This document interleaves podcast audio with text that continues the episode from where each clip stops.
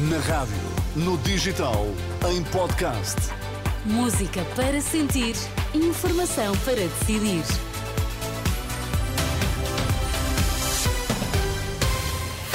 Antes da edição da noite, Pedro Queiro, vamos às notícias em destaque esta hora.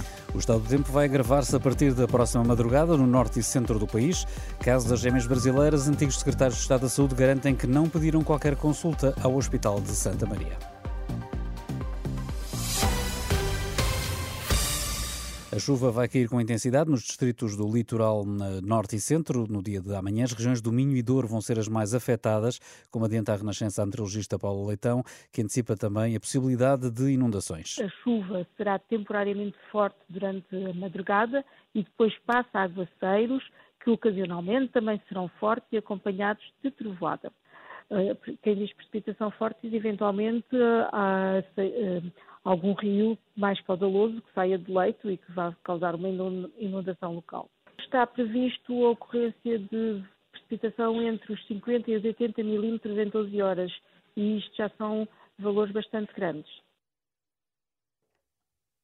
Para além dos avisos laranja a norte, o Instituto Português do Mar e da Atmosfera emitiu também avisos amarelos devido à previsão de chuva para os distritos de Vila Real, Viseu, Aveiro, Coimbra e Leiria.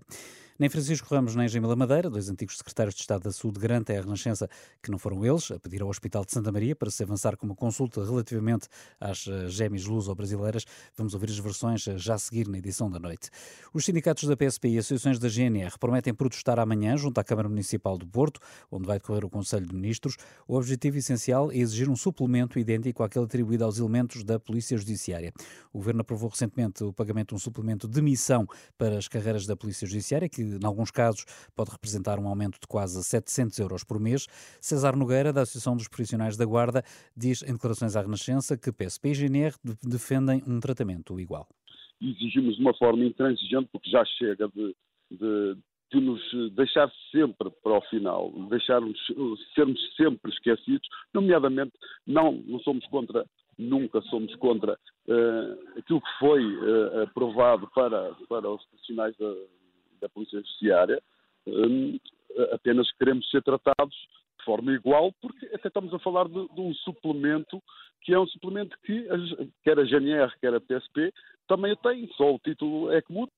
O protesto da manhã vai servir também para entregar ao Governo uma moção aprovada em conjunto pelos sindicatos da PSP e associações da GNR, onde consta outra reivindicação antiga. Nomeadamente o suplemento de piquete que, eh, de igual forma, foi alterado para a Polícia Judiciária e ainda não foi, porque há muitos anos que não são alterados os suplementos, eh, quer da GNR, quer da PSP, desde quase a sua criação dos, dos estatutos remuneratórios, quer de uma, quer de outra. Desde de 2009, estamos a falar desde 2009, não é de, de há cinco anos nem de há seis, é desde 2009 que não há qualquer alteração.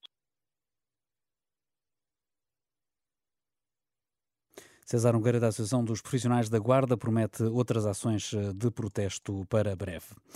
No futebol, o Estoril segue em frente na Taça da Liga após ter batido na Moreira o Futebol Clube do Porto por três bolas a um. Os Dragões acabam por ser eliminados eh, logo no primeiro jogo, porque os estorilistas já tinham vencido o primeiro encontro frente ao Leixões. No final, Sérgio Conceição era um técnico desiludido consigo mesmo. Falhou o treinador do Futebol Clube do Porto. Porquê? O que é que quer dizer com Falhou, isso? perdemos. Ainda assim, que análise faz ao jogo e relativamente a esta partida, o que é que o Futebol do Porto podia ter feito? Eu acho que nos momentos, nos momentos cruciais não tivemos, uh, não tivemos a competência de fazer gol e depois o Estoril muito bem, uh, sempre que saía para o ataque saía com perigo, saía de uma forma rápida. Houve muita coisa que correu mal, culpado é o treinador, mérito do Estoril, parabéns ao Estoril que está na Final Four pela primeira vez e mereceu.